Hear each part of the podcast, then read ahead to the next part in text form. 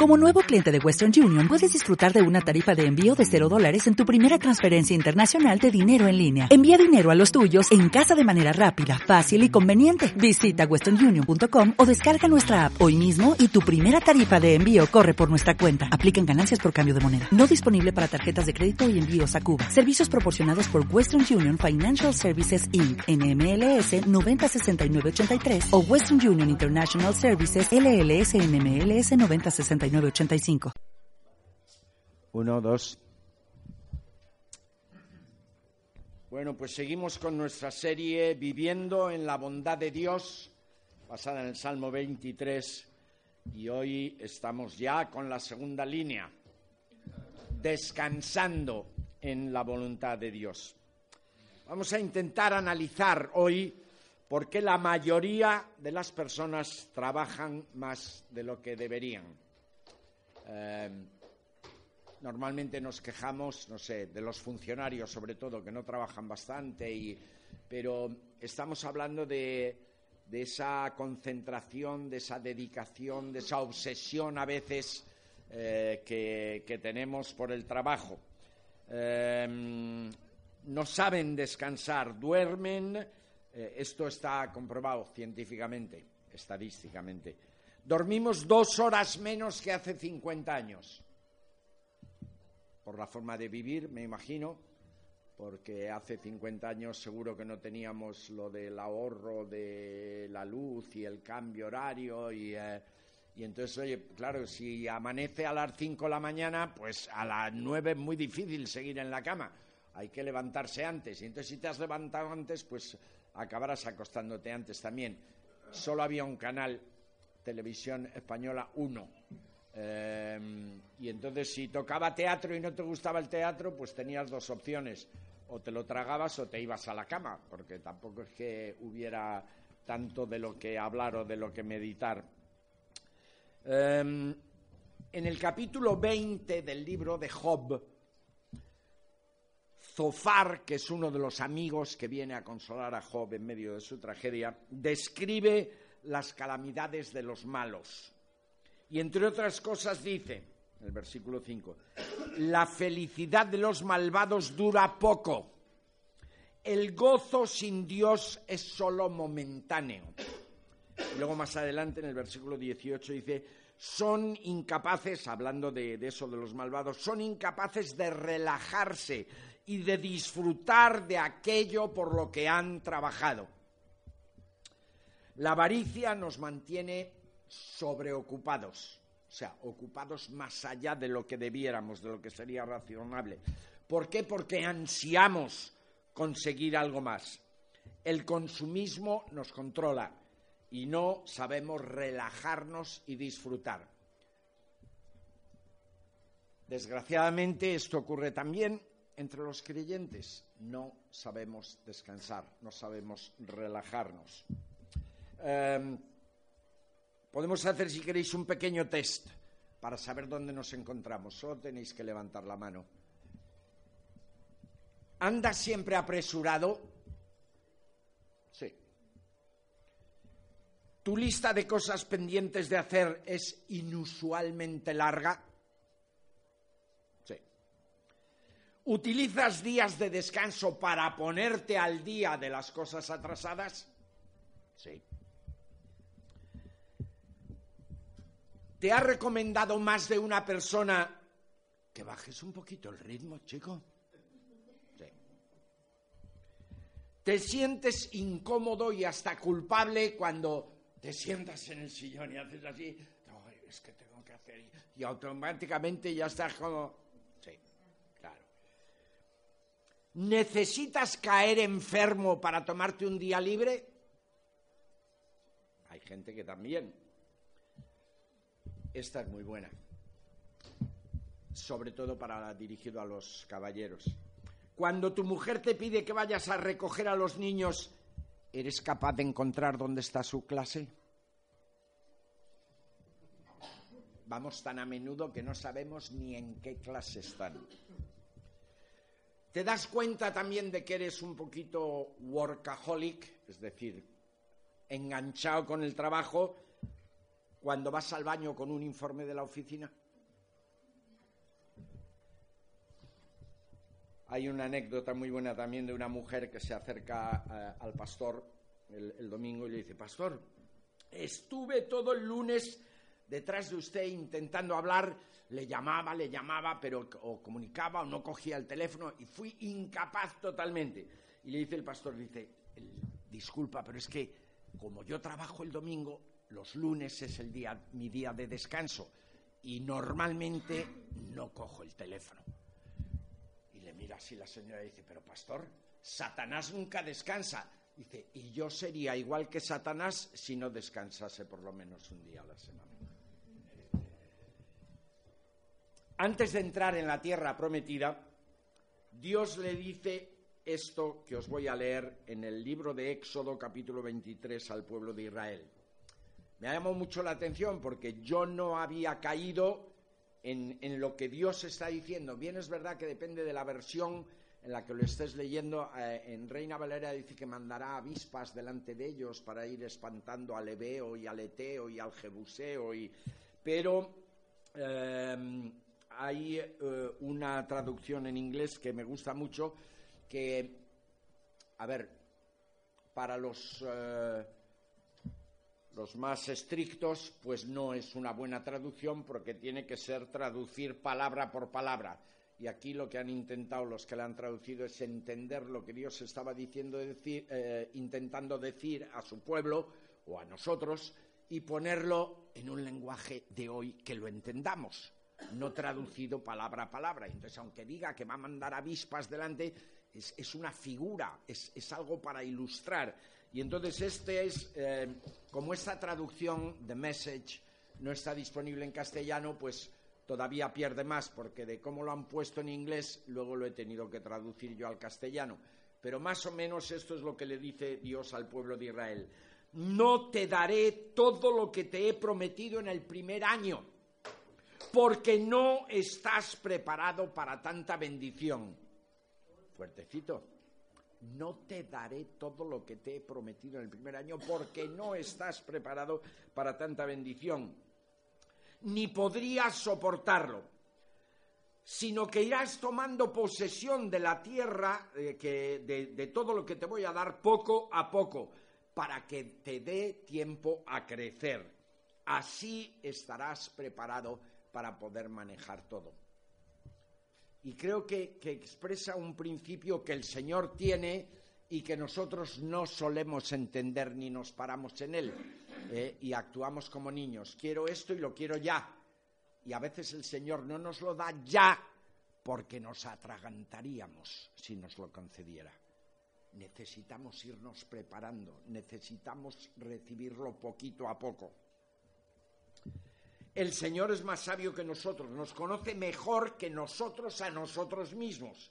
Y aunque nosotros solemos estar ansiosos, Él no tiene prisa. Es otra lección que tenemos que aprender. Nuestro Dios no tiene prisa. Los que nos agobiamos somos nosotros. Dios conoce los tiempos. Y Dios le da la misma importancia al trabajo que al descanso. Y eso tampoco nos ha entrado en la cabeza. Pensamos que es que tenemos que estar activos dentro de la iglesia, sobre todo. Ya, bueno, sí, yo la semana es que la tengo, pero claro, para un ratito que vengo, no, no. Y tengo que hacer, y tengo que ayudar, y tengo que servir, y tengo que...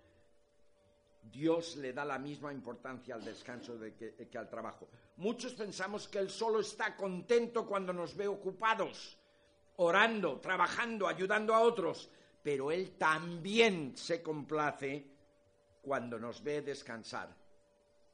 Y la imagen perfecta es la de un papá con su niño pequeñito, cayéndosele la baba, viendo cómo duerme, viendo descansar a tu bebé, viéndole dormir, estás encantado como papá. A nuestro Padre Celestial les pasa lo mismo. Dios ama el descanso.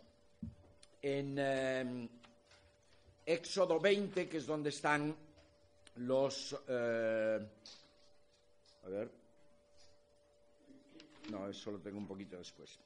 A ver, también es en Éxodo. le dice a su pueblo, respetaréis el sábado como el día de descanso que yo os he señalado. El sábado será para vosotros un día muy especial y deberéis respetarlo siempre. Podréis trabajar durante seis días, pero el séptimo día deberéis descansar y dedicar ese día a honrarme. Si lo respetáis, vuestros descendientes sabrán que entre vosotros y yo existe una relación especial. Y sabrán también que yo, el Dios de Israel, os he elegido como mi pueblo. Así que de ahora en adelante todos vosotros deberéis descansar el sábado, porque yo hice el cielo y la tierra en seis días y el séptimo día descansé. Éxodo 31 del 15 al 17. Aquí ya les está recordando, luego veremos específicamente el mandamiento. A ver, si Dios no se cansa, ¿por qué tuvo que descansar? Eh, hacer la creación es una obra muy complicada, no tenemos nada, ver todo lo que, nada más que ver lo que tenemos a nuestro alrededor, lo que implica el, detalle de las células, de los órganos de nuestro cuerpo, de los animales, las plantas, el que hay eh, en California hay un árbol que es de la familia de los pinos y es la secuoya gigante. Esos árboles, los que hay allí en varios de los bosques, tienen más de dos mil años, casi todos ellos.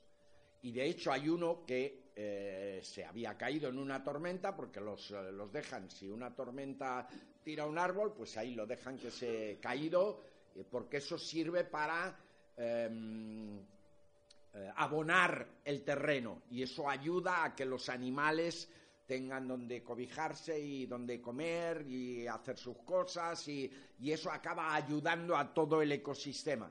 Bueno, pues de uno de los árboles que se cayó, que debe de tener, pues no sé, como, sí, casi como este techo, casi tres metros de diámetro, eh, tienen cortada una rodaja como así de grande y la tienen allí puesta como un monumento y contando cada año crece, o sea, surge un circulito nuevo en el, en el árbol. Y entonces empiezan a contar los circulitos y dice, así era el árbol cuando nació Jesús. Así era cuando la Revolución Francesa, así era cuando la independencia de los Estados Unidos y así cuando se cayó hace 50 o 60 años. Y entonces te quedas impresionado. Entonces, indudablemente la creación es algo impresionante que hizo nuestro Dios, pero Dios no se cansa. ¿Por qué descansó? Pues yo os lo digo. Descansó para ser un ejemplo para nosotros, para poder decir, yo descansé, vosotros tenéis que descansar. Punto. O sea, no es una sugerencia, no es una conquista social, es algo que Dios manda. Que no sé si sabéis, por cierto, la Revolución Francesa, nada más triunfar, canceló los domingos. Ya no había domingo, ya no había descanso, ya no había celebración. Y al cabo de no muchos años lo tuvieron que reinstaurar. ¿Por qué? Porque la gente iba dando tumbos. No se puede trabajar siete días seguidos y empiezas otra semana y otros siete días y empiezas otra semana y otros siete días. Nuestro cuerpo está diseñado por Dios, programado por Dios, para que un día a la semana descansemos. Luego entraremos en lo que implica descansar. Estamos estudiando la bondad de Dios según la describe Salmo 23 y Él nos muestra diez maneras en las que su bondad se hace patente para nosotros. Estamos por la segunda. Él es nuestro pastor y como nuestro pastor nos alimenta, nos guía y provee para nuestras necesidades, según vimos el domingo pasado. Una de las causas de que a veces sentimos inquietud, una de las causas de nuestro cansancio, de nuestros miedos, de nuestras preocupaciones, es porque no sabemos descansar, no entendemos la bondad de Dios y hoy en concreto nos fijaremos en que no sabemos descansar. Cuando consigamos entender lo que Dios ha hecho para nosotros y lo que quiere hacer todavía para nosotros, entonces seremos capaces de relajarnos y descansar, porque Dios quiere que descansemos también. Entonces el Salmo 23, el Señor es mi pastor, nada me falta, que es lo mismo que tengo todo lo que necesito. En vez de en negativo, bueno, sí, la verdad es que no, no, no, no. Tengo todo lo que necesito. Eso es lo que implica que el Señor sea mi pastor. En verdes prados me hace descansar, me conduce junto a arroyos tranquilos. Estas dos figuras poéticas, el en verdes prados me hace descansar y luego me conduce junto a arroyos tranquilos, representan dos conceptos importantes, descanso y refrigerio. O sea, descansar no solo de tumbarte para no hacer nada, sino como de reponer fuerzas. El refrigerio es un descanso, pero eh, no solamente físico, sino que ayude a tu mente, que estés haciendo algo distinto, pero que eh, sea positivo para ti. ¿Ha tenido Dios en algún momento que hacerte descansar? Eso es lo que dice el Salmo. Me hace descansar. O sea, como si le tuviera que coger por la oreja y decir, y ahora te sientas aquí, te estás tranquilito, como a veces tenemos que hacer con los niños más pequeños, ¿verdad? Te ha, ha tenido Dios que hacerte descansar, ha tenido que llevarte igual a empujones a tener un refrigerio. Si no descansas, apúntate esto, Dios te hará descansar. Ya sabes cómo sucede, ¿no? te da un patatús de lo que sea y de repente, quieras o no quieras, ocupadísimo que estés, pendiente de terminar un informe que quiere tu jefe, te vas a la cama o te tienen que ingresar y se acabó, descansas. Fijaros que a veces la única forma que tiene el Señor de hacernos mirar hacia arriba es un caponazo y te caes y de repente estás mirando arriba y estás tumbado. Hay veces que el Señor tiene que hacer eso con nosotros. Y está dispuesto a hacerlo siempre que sea necesario, porque se preocupa por nosotros, porque es nuestro pastor y le preocupa nuestra salud física, nuestra salud mental, nuestra eh, salud emocional. Le preocupa nosotros como, como una persona entera. Apúntate también este principio. Para darle al Señor lo mejor de mí, necesito estar descansado. No vamos a poder dar lo mejor de nosotros mismos para el Señor cuando estamos cansados. Porque ni siquiera somos igual de efectivos en nuestro trabajo, mucho menos en las cosas del Señor. Y a menudo la diferencia entre sentirte bendecido, sentirte lo que es interiormente, que, ay, qué, bueno es el Señor, que entre sentirte bendecido o sentirte estresado es haber o no haber descansado. No son las situaciones, no es la prueba que te manda el Señor, es que no estamos obedeciendo al mandamiento del descanso. Vamos a analizar hoy qué debemos hacer para descansar en la bondad de Dios. Pero antes quiero que consideremos eh, una serie de razones, de, ocasiones, de ocurrencias, de, filosofías que nos llevan a eh, estar eh, estresado, a pasarnos trabajando, a no saber descansar. Cinco ejemplos. Y luego después veremos los cinco antídotos que la escritura tiene para cada una de esas cosas. La primera razón por la que, eh, y no digo que los cinco son aplicables a todo el mundo, pero seguro que en alguno de los cinco, si te paras a meditar un poquito, vas a encontrar tu nicho y vas a decir, pues la verdad es que sin darme cuenta, y si me lo preguntas así, diría, no, yo no. Pero luego empiezas a pensar, dice, ¿y entonces por qué hago y por qué yo? Ah, pues sí, sí, va a ser verdad que es por esto alguno puede ser aplicable a ti. El primero, cuando nos movemos con una motivación equivocada. Os lo explico. Hay gente que piensa aunque no lo, lo expresa así, ni es consciente de que eso es lo que le está motivando. Hay gente que piensa que vale lo que trabaja. Si no trabaja mucho y no trabaja bien, no vale o no vale lo suficiente y entonces claro, no le van a promocionar, no le van a dar más sueldo, no va a tener dinero para comprar, para hacer, para llevar a los niños a Disneyland, para no sé qué, para no sé cuántos. Entonces, valgo lo que trabajo y por eso también suele ser tan duro cuando de repente eh, te quedas sin trabajo y estás desempleado. Como no trabajas y aunque tengas un desempleo, pero no, no estás, pues no te sientes tan valioso. Te crees que no vales nada porque no estás pudiendo trabajar. Si no trabajo lo suficiente, no valgo lo suficiente y no podré conseguir lo que deseo.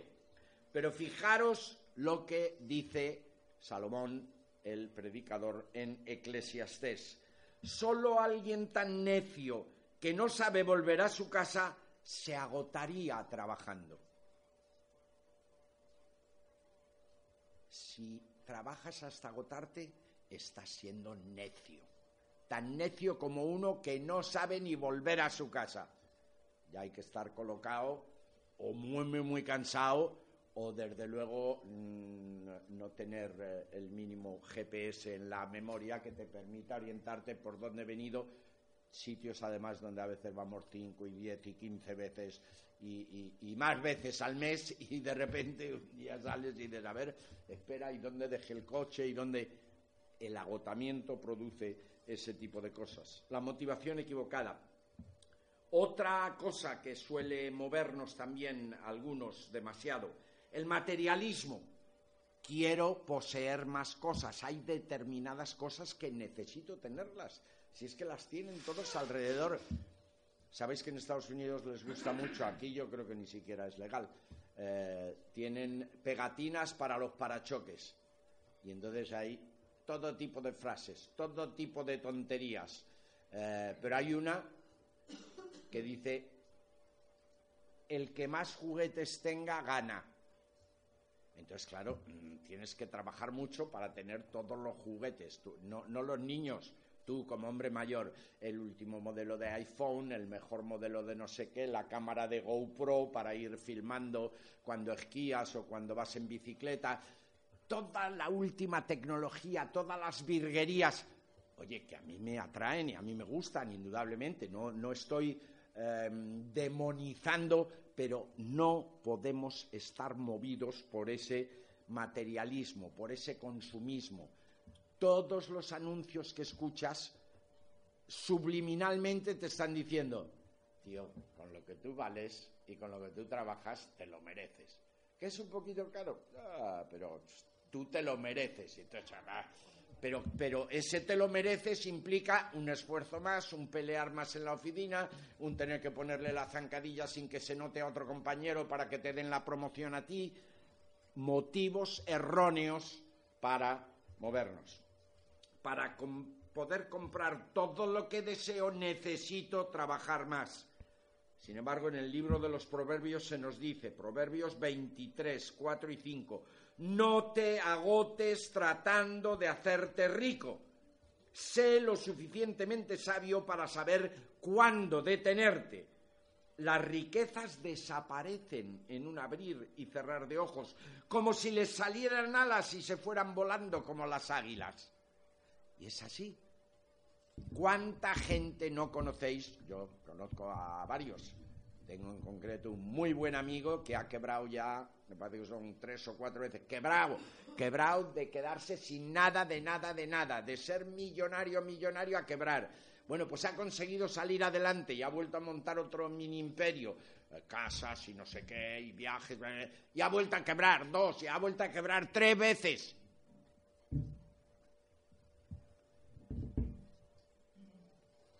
No te agotes tratando de hacerte rico. Sé lo suficientemente sabio para saber cuándo detenerte.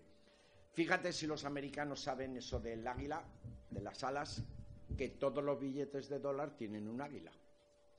¿eh? Para recordarte que los billetes vuelan sin que te des cuenta. pasamos la mitad de nuestra vida sacrificando nuestra salud para enriquecernos y la otra mitad de nuestra vida la pasamos gastándonos todo lo que hemos ganado para recuperar nuestra salud.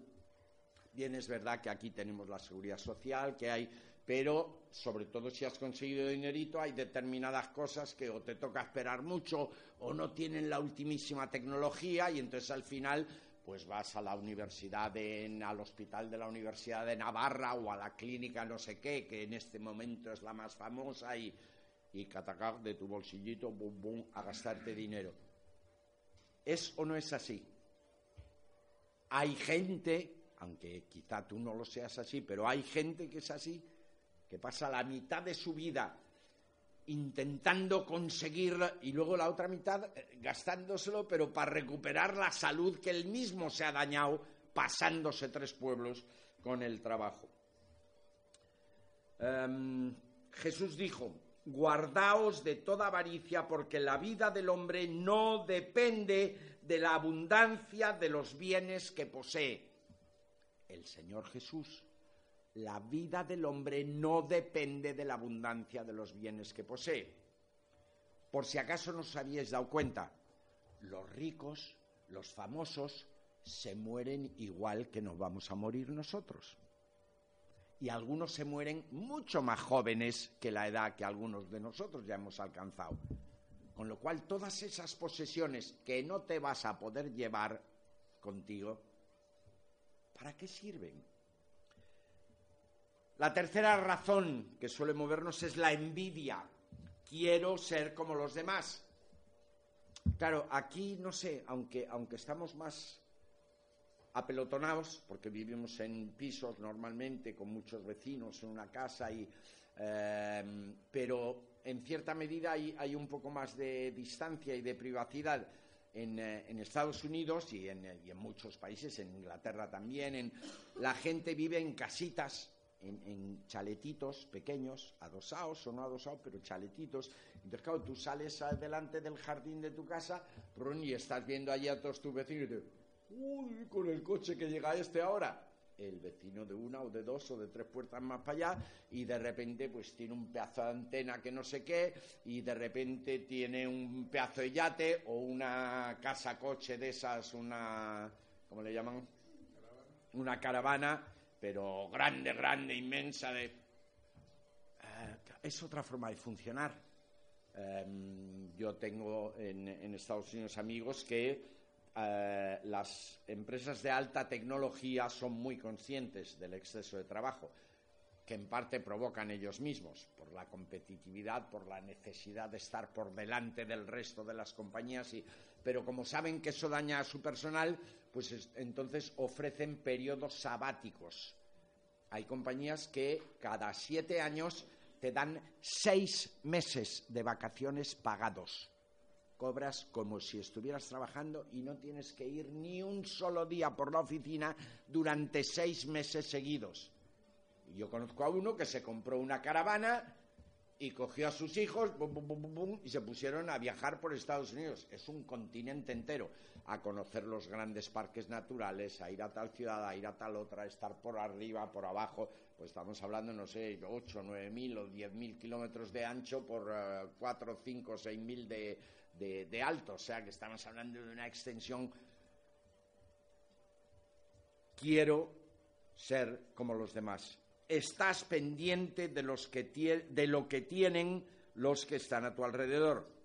Pero Salomón nos dejó dicho también en Eclesiastés 4:4, he observado que la mayoría de la gente que trabaja para alcanzar, eh, la mayoría de la gente trabaja para alcanzar el éxito porque envidia a sus vecinos.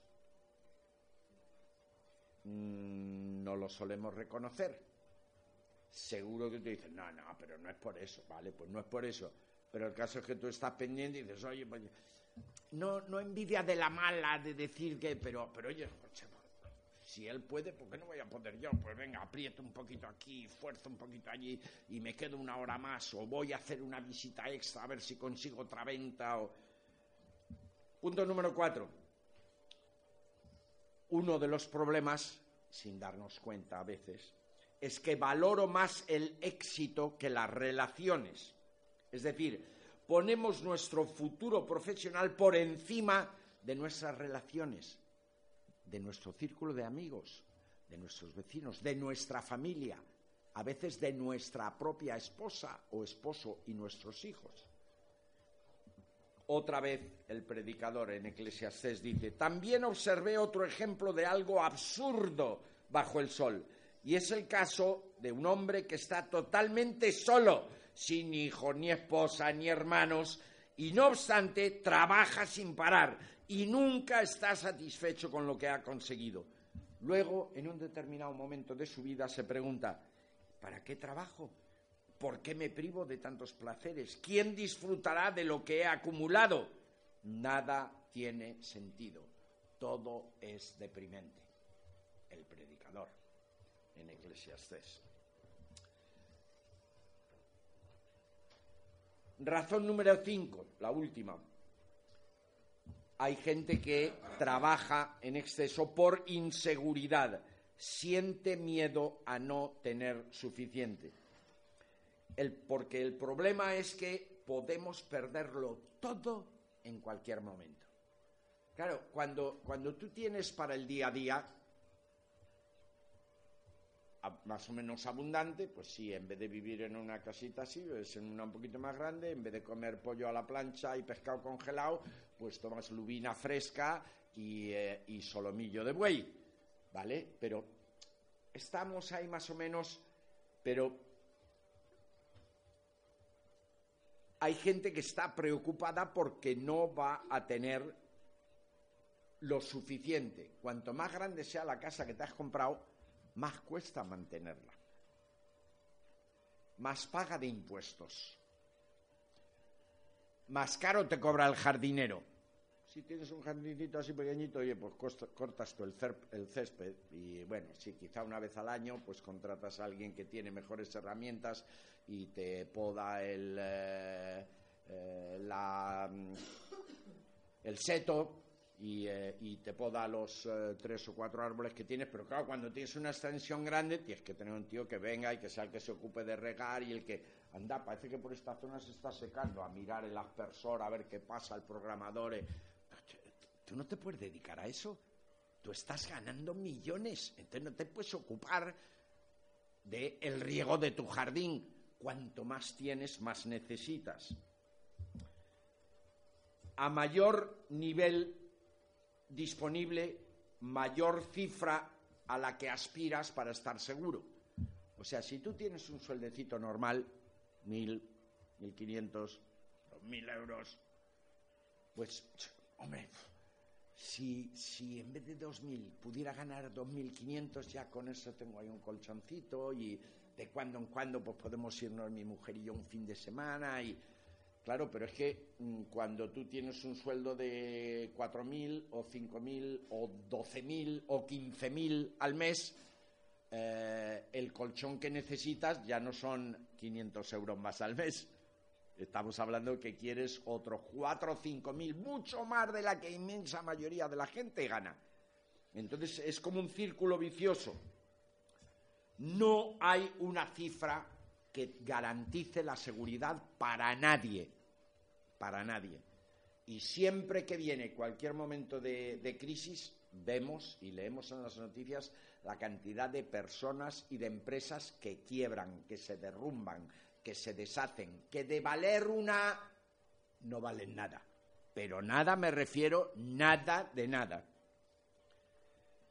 Eclesiastés, una vez más, trabajamos para satisfacer nuestros apetitos pero mientras tanto nuestra alma pasa hambre. No nos damos cuenta de el daño que nos hacemos a nosotros mismos cuando estamos demasiado enfocados en el trabajo. Cambiamos el confort espiritual por los deseos físicos. El salmista nos avisa, Salmo 127, 2, versículo que me encanta también, y que desde muy pequeño me sé de memoria, por demás es que os levantéis de madrugada y que vayáis tarde a reposar y que comáis pan de dolores porque a su amado dará Dios el sueño, dará Dios el descanso. Dios es el que se va a ocupar de proveerte todo lo que necesitas. No hace falta que lo garantices tú con tu esfuerzo. Y entonces no sirve para nada, es lo que está diciendo el salmista, que te pegues un madrugón todos los días y que vayas a acostarte muy tarde todos los días y que mm, eh, seas muy eh, discreto en tus gastos, comas solo pan de dolores, no solo millo y foie y caviar, porque Dios es el que da descanso. Salmo 127, 2. ¿Cómo puedo entonces vivir una vida un poquito más tranquila, más descansada, más sana? ¿Cómo cambio estrés y preocupación por bendición? Dios tiene un antídoto específico para cada una de las causas que hemos analizado en este ratito, de causas de nuestro agotamiento. Y si el Señor es tu pastor y dejas que Él te guíe y te alimente, también te dará descanso. El Señor es mi pastor, nada me falta, en lugares de delicados pastos me hace descansar junto a aguas de reposo me pastorea, me da refrigerio. Punto número uno, la motivación equivocada. Valgo lo que trabajo. No sé si os habéis parado a pensar que es que además la sociedad, sin darnos cuenta, eh, hemos cambiado. Tú ahora, cuando conoces a alguien, eh, ¿qué tal? Eh, si no, ¿cómo se llama y tal? En todo caso, depende si por su aspecto o por el acento es de, ¿y de dónde vienes? No sé Pero enseguida, enseguida la segunda pregunta normalmente es ¿y qué haces? O sea, no quién eres, no cuáles son tus... Eh, no, no, ¿qué haces? No, em, soy eh, administrativo en una oficina del ayuntamiento. Ah, bueno, pues, oye, pues el trabajo lo tiene garantizado y además, pues eso, funcionario, mucho, mucho dinero no gana, de, ese de cansancio tampoco va a morir normalmente.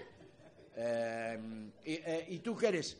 No, bueno, yo eh, sí tengo una licenciatura y soy director financiero con una multinacional. ya estás tú calculando, pues este gana por lo menos tanto al... No estás viendo a la persona, estás pensando en el dinero y en cuánto tiene para comprar. Entonces, pues, tendrá un buen coche, claro, con esto. Pues, eh, este no vive en Carabanchel Alto este tendrá un chaletito, aunque sea un adosado, pero... Eh, eh. Bueno. Punto número uno. El antídoto contra los que piensan, o si tú sin darte cuenta has estado motivado por él, solo valgo lo que yo sea capaz de generar, mi trabajo. Recuerda el antídoto, recuerda lo valioso que eres para Dios es justo lo contrario, contrario de basar nuestro valor en el trabajo que estamos realizando. Y entonces, claro, no puedes aceptar cualquier trabajo, tiene que ser, y oye, mm, la compañía un poquito, porque claro, ¿qué valor tenemos para Dios? Párate a pensar por un momento. Has sido creado por nuestro Padre Celestial y Él no crea cosas sin valor, y además no nos ha creado sin un propósito. Pero es que además de hecho, además de eso, Jesús entregó su vida por ti, Padre, Hijo. El Espíritu Santo vive en ti. Tu valor no depende de lo que haces, sino de a quién perteneces tu valor no depende de tu trabajo ni de los ingresos que tú generas, sino que depende de a quién pertenece. Eres un ser único, no existe otro como tú, eres como una pieza de arte. Nadie tiene tus huellas, nadie tiene el exacto color de ojos que tú, nadie tiene las proporciones que tú tienes. Eres un ser único entre miles de millones de seres humanos. El mero hecho de que sigas vivo muestra cuánto te ama el Señor, porque situaciones hay todos los días para que te hubiera podido pasar algo o hubieras sido contagiado de algún tipo de enfermedad y no estuvieses ya entre nosotros.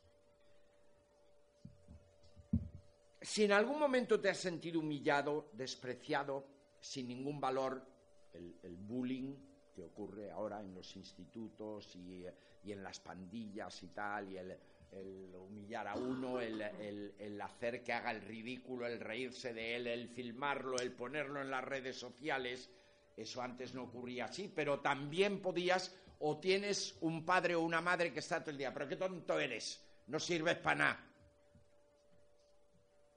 hay mucha gente que ha tenido que convivir con ese tipo de situación. Entonces, al final, no tienes una valoración personal positiva, porque todo lo que está alrededor tuyo te dice que eres una M, que no sirves para nada que eres marginal, que tú, y a lo mejor tu hermano o tu hermana resulta que sí, que tiene un coco bien amueblado y que le gusta estudiar y le han salido las cosas bien y ha hecho no sé qué oposiciones y ya está. Y entonces te sientes como eh, minusvalorado. Y además has tenido que trabajar muy duro toda tu vida para demostrar que por lo menos vales algo, no llegas a la altura de tu hermano de tu primo de tu no sé qué, pero eh, en fin, tan tonto no soy, ¿vale? Si has sentido así, estás tremendamente equivocado. Eres muy valioso para Dios. Él es tu creador, Él es tu padre, Él es tu pastor. El apóstol Santiago dice, en el capítulo 1, versículo 18, Él, refiriéndose a Jesús, por su libre decisión nos dio nueva vida por medio del mensaje de la palabra, para que nosotros, los que hemos sido regenerados a través del Evangelio, los que confiamos en el Señor como nuestro Señor y nuestro Salvador, nos ha dado vida para que nosotros fuéramos lo mejor que se le ofrece a Dios de la creación entera. O sea, la creme de la creme, que dicen los franceses, lo más rico, el topping de la tarta, lo más dulcecito. Si además has tenido la posibilidad de conocer al Señor y entregarle tu vida, estás muy por encima de todos los demás en cuanto a la posibilidad de ser consciente de cuánto vales para el Señor. Vales más que el resto de la creación. ¿Qué importa lo que piensen o digan los demás? Entonces, relájate, descansa, porque no necesitas probar nada. Antídoto número dos. Disfruta de lo que ya tienes. Cuando quieres poseer más cosas, cuando siempre estás obsesionado por algo que te gustaría comprar, disfruta de lo que ya tienes. Cuando empieces a disfrutar de lo que Dios ya te ha concedido, dejarás de sentir la presión para luchar por nada más, porque estás disfrutando de lo que Dios te ha dado. Y además eres consciente de que tú quizás has tenido que hacer alguna cosita, indudablemente trabajar o ser sensato con tus finanzas, pero, pero es el Señor el que te lo ha dado. O sea, no puedes decir, ah, qué bueno soy, qué cuerpo tengo. No, no, no, te lo ha dado el Señor. Cuando eres capaz de disfrutar de lo que ya tienes, a eso se le llama contentamiento, que es un sinónimo de satisfacción. No estar con esa ansiedad de siempre necesitar más, sino al considerar todo lo que el Señor te ha dado y todo lo que tienes, disfrutar de ello. No tienes que seguir luchando. Somos inquietos por naturaleza, ansiosos. Lo que tenemos que aprender es a confiar y a relajarnos para poder descansar. Fijaros que cuando no disfrutas de lo que el Señor te ha dado es porque no estás confiando en Él. No confías que va a seguir siendo tu proveedor. No confías en lo que hemos cantado, tu fidelidad. Cada momento la veo en mí. Es la canción que elegí para nuestra boda. Y ha sido una realidad en mi vida, en nuestra vida. El Señor es fiel. El Señor ha cuidado de nosotros.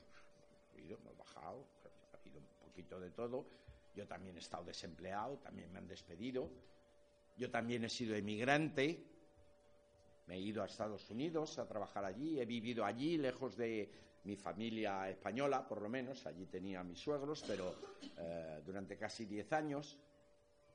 Pero cuando miro para atrás, el Señor ha sido fiel. Y entonces tenemos que aprender a confiar y a relajarnos. Filipenses 4, 12 y 13. El apóstol Pablo hablando.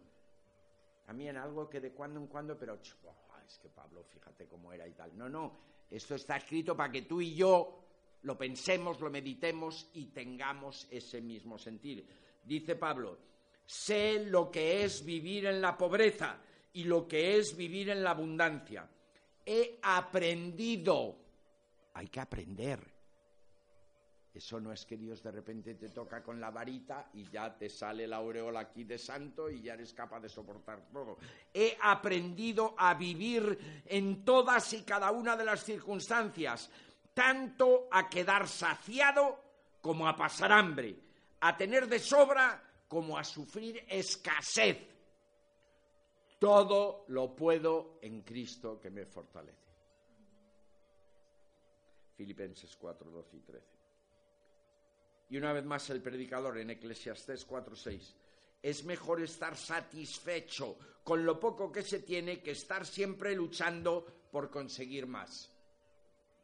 Lo importante de la vida no son las cosas ni los objetos. Lo importante en la vida son las personas, las relaciones, los que tenemos a nuestro alrededor. Jesús al eh, dejarnos por escrito la regla de oro que decía, amarás al Señor tu Dios de todo tu corazón y con toda tu alma y con todas tus fuerzas y con toda tu mente y a tu prójimo como a ti mismo. ¿Dónde están las cosas? ¿Dónde están los juguetes? Lo importante es la relación con tu prójimo y la relación con tu Dios. Lucas 10, 27. Saber descansar forma parte de confiar. Si no confías, no vas a poder descansar. Punto número tres. Em, cuando tienes em, envidia de otros, ahí es donde te tienes que acordar del mandamiento del Señor. Limita tu trabajo a seis días por semana. Punto. Diga lo que diga el jefe. Limita tu trabajo a seis días por semana. Si no lo haces, estás desobedeciendo. No es un consejo del Señor, es un mandamiento. Es uno de los diez mandamientos. Es decir, que al lado de no cometerás adulterio y de no matarás y de no robarás, está el mandamiento de Dios para que descanses un día a la semana. Y eh, como en los pecados no hay veniales y eh, no, no, no, inmortales, es un mandamiento. Cualquier mandamiento de Dios que desobedezcas, estás pecando. Ya sé que por nuestra concepción social no podemos poner al mismo nivel, ah, no le he obedecido este fin de semana porque es que tenía que terminar no sé qué, para el Señor es lo mismo que si hubieras matado a alguien. Ya sé que suena muy fuerte, pero es un mandamiento con el mismo nivel de necesidad de cumplir y de obedecer. Dice así, Éxodo 20, versículos del 8 al 10, tres versículos para describir el mandamiento. Acuérdate del día de reposo para santificarlo. Seis días trabajarás y harás toda tu obra, mas el séptimo día será de reposo y dedicado a tu Dios. No hagas en él obra alguna, ni tú, ni tu hijo, ni tu hija, ni tu siervo, ni tu criada, ni tu bestia, ni el extranjero que está dentro de tus puertas. ¿Ha quedado claro? No dice, oye, si una vez a la semana descansar. No, no, no. Es una obsesión para el Señor, es algo prioritario. En el fondo, es un mandamiento doble. porque te está diciendo reposa y adora.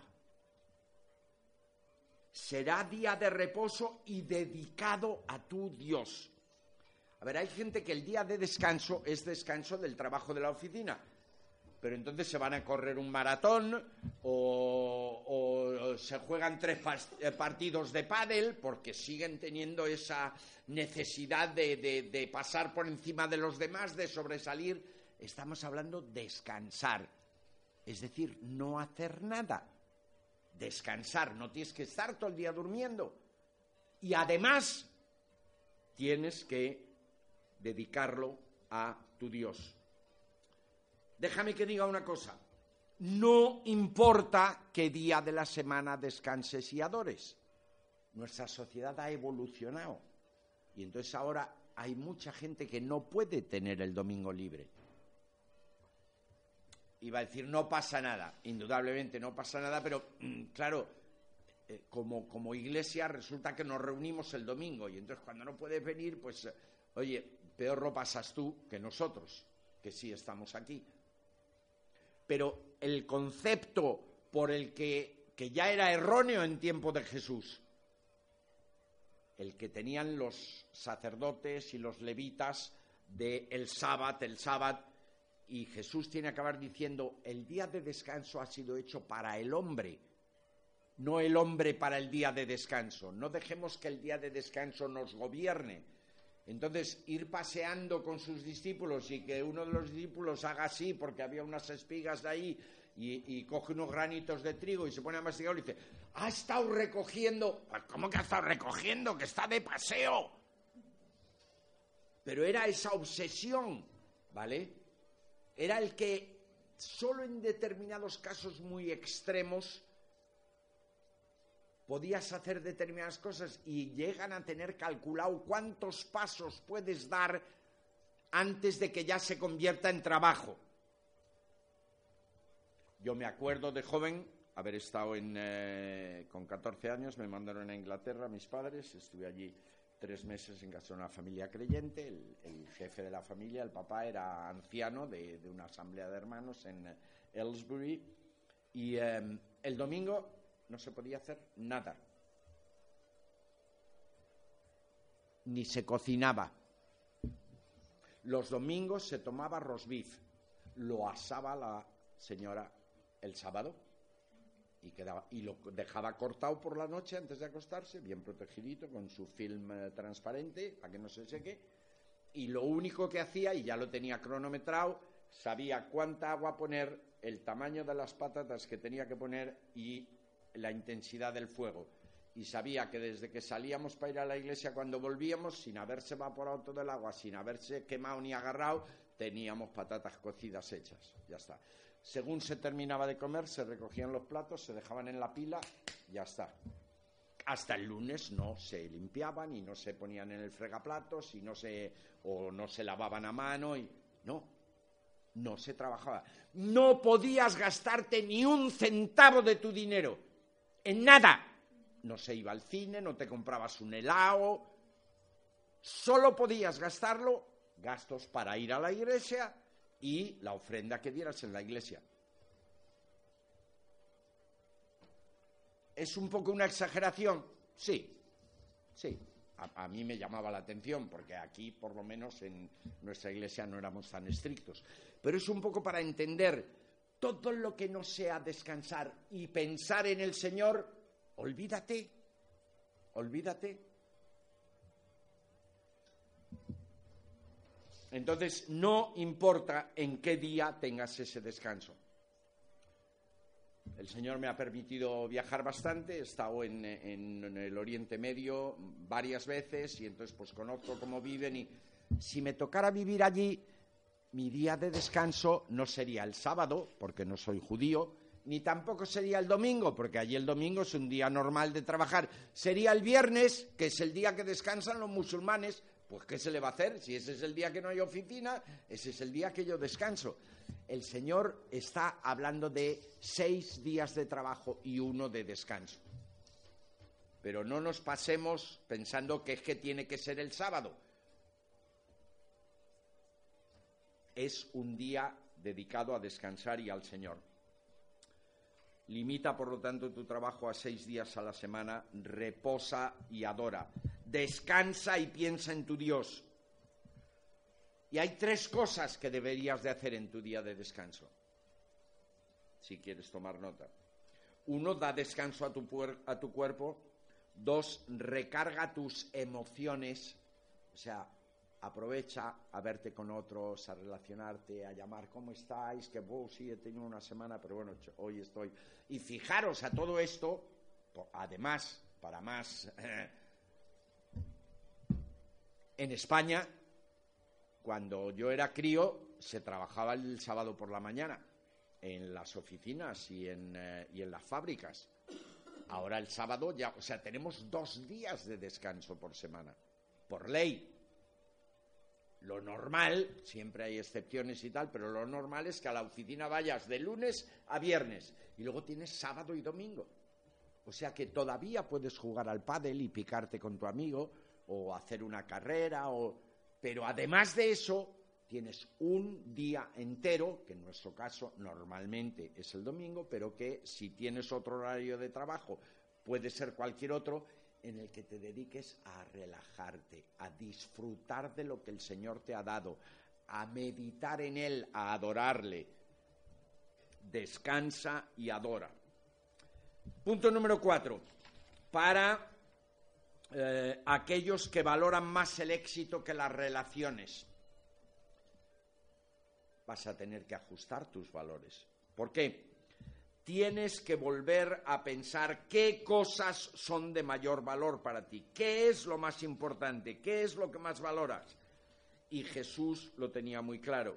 Marcos 8:36 dice, ¿de qué te sirve ganar el mundo entero si embargas o pierdes tu alma?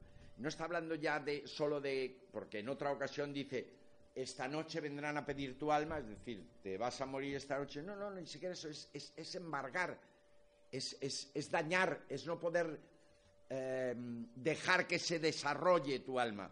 ¿De qué te sirve ganar el mundo entero? O sea, no ya alguna riqueza, no ya una mina de oro o de diamantes aquí o allí. No, no, el mundo entero. ¿De qué te sirve si estás dañando a tu alma? Si puedes acabar indudablemente perdiéndola, pero estás, la tienes como embargada. Tienes que ajustar tus valores, tienes que sentarte a meditar y a pensar. Y el último punto, y con esto terminamos. Para aquellos que sienten inseguridad, miedo a no tener lo suficiente. Si me pasa no sé qué, si me... A ver, eh, en la sociedad en la que vivimos hay seguros, hay seguros de jubilación, hay seguros de enterramiento, porque es que dices, es que me pasa algo mañana, voy, le dejo a mi familia un tú, fíjate lo que cuesta.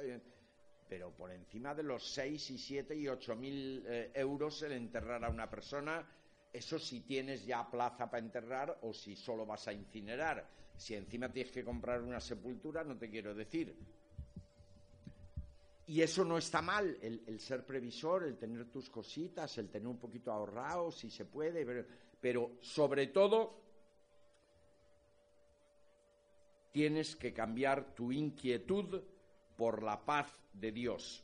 Y solo os voy a leer dos pasajes que además ya hemos leído uno de ellos porque mm, gran parte del mensaje del domingo pasado estaba basado en él. Sermón del Monte. Mirad las aves del cielo que no siembran, ni siegan, ni recogen en graneros, y vuestro Padre Celestial las alimenta. Os dije que estaban en la seguridad social celestial. No se tienen que preocupar de nada, ni de desempleo, ni del Señor les da la comida, el Señor las cuida, el Señor... ¿No valéis vosotros mucho más que ellas? Esto es Jesús diciéndole a los que les escuchaban si el Padre Celestial hace eso, no valéis vosotros mucho más que ellos. ¿Y quién de vosotros podrá, por mucho que se afane, añadir a su estatura un codo? Y por el vestido, ¿por qué os afanáis? Considerad los lirios del campo, cómo crecen, no trabajan ni hilan, pero os digo que ni aun Salomón con toda su gloria se vistió como uno de ellos. Y si la hierba del campo que hoy es y mañana se echa al fuego, Dios la viste así, ¿no hará mucho más por vosotros, hombres de poca fe? Cambia tu inquietud por la paz de Dios. Y el segundo pasaje está en Mateo 11.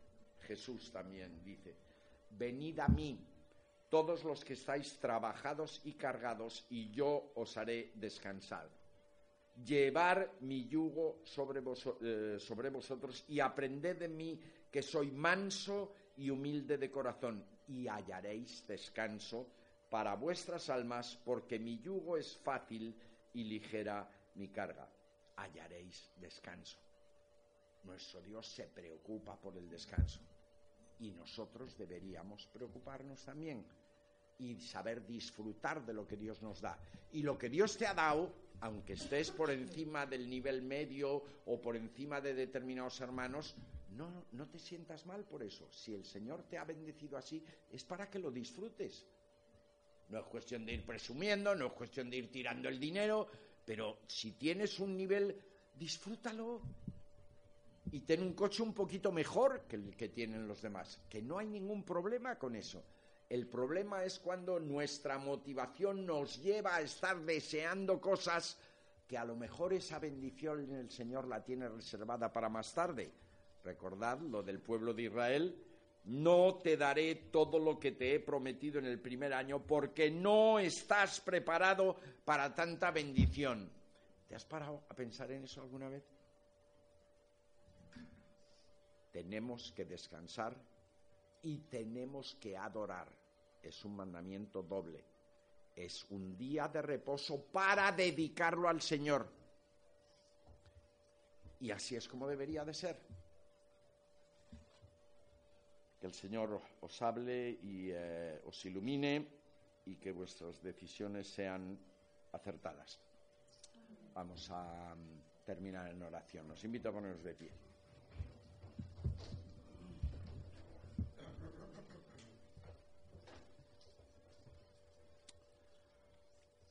Padre Celestial, una vez más, ¿qué lecciones más profundas podemos sacar de tu palabra cuando le dedicamos ese poquito de tiempo extra para entender y analizar? Señor, gracias porque tú has pensado también en nuestro descanso. Gracias porque tú sabes porque has vivido aquí como nosotros, con menos comodidades que nosotros. Y tú sabías cómo organizar tu tiempo. Y tú descansabas porque lo necesitaba tu cuerpo y porque lo necesitaban tus discípulos.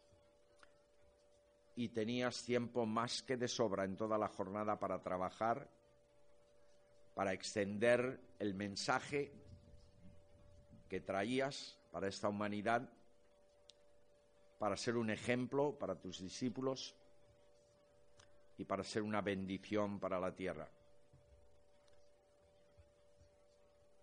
Gracias Señor porque tus siervos también, como hemos leído de Pablo, tienen oportunidades de vivir en la abundancia,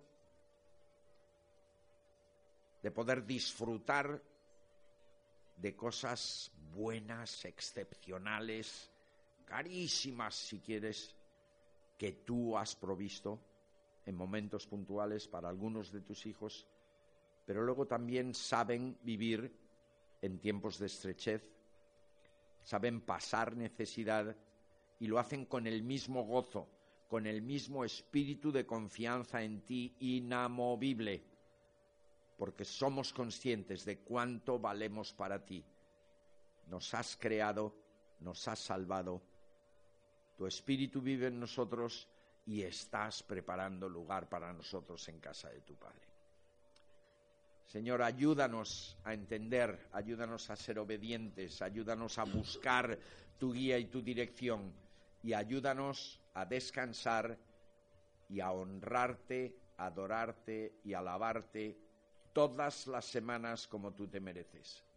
Pase lo que pase, sea el día que sea, pero que tengamos nuestro día de descanso y nuestro día en, los que estamos, en el que estamos más centrado en ti, para dedicar toda nuestra atención a ti, para alabarte como tú mereces. Ayúdanos a lo largo de esta semana, Señor, y permite que cada vez confiemos más en tu bondad. El Señor es bueno, siempre es bueno, para siempre es tu misericordia y tu bondad por todas las generaciones.